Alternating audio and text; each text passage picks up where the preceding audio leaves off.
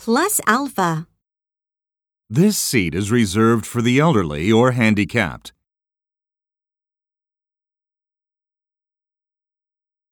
Does this train go to Grand Central Station?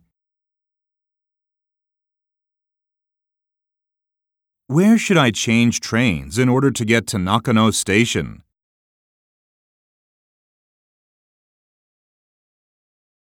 You have to change to the Namboku line here.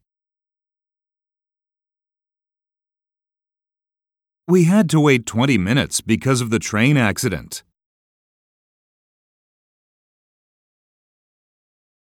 The trains are running late due to the weather. I need to reserve my bullet train ticket.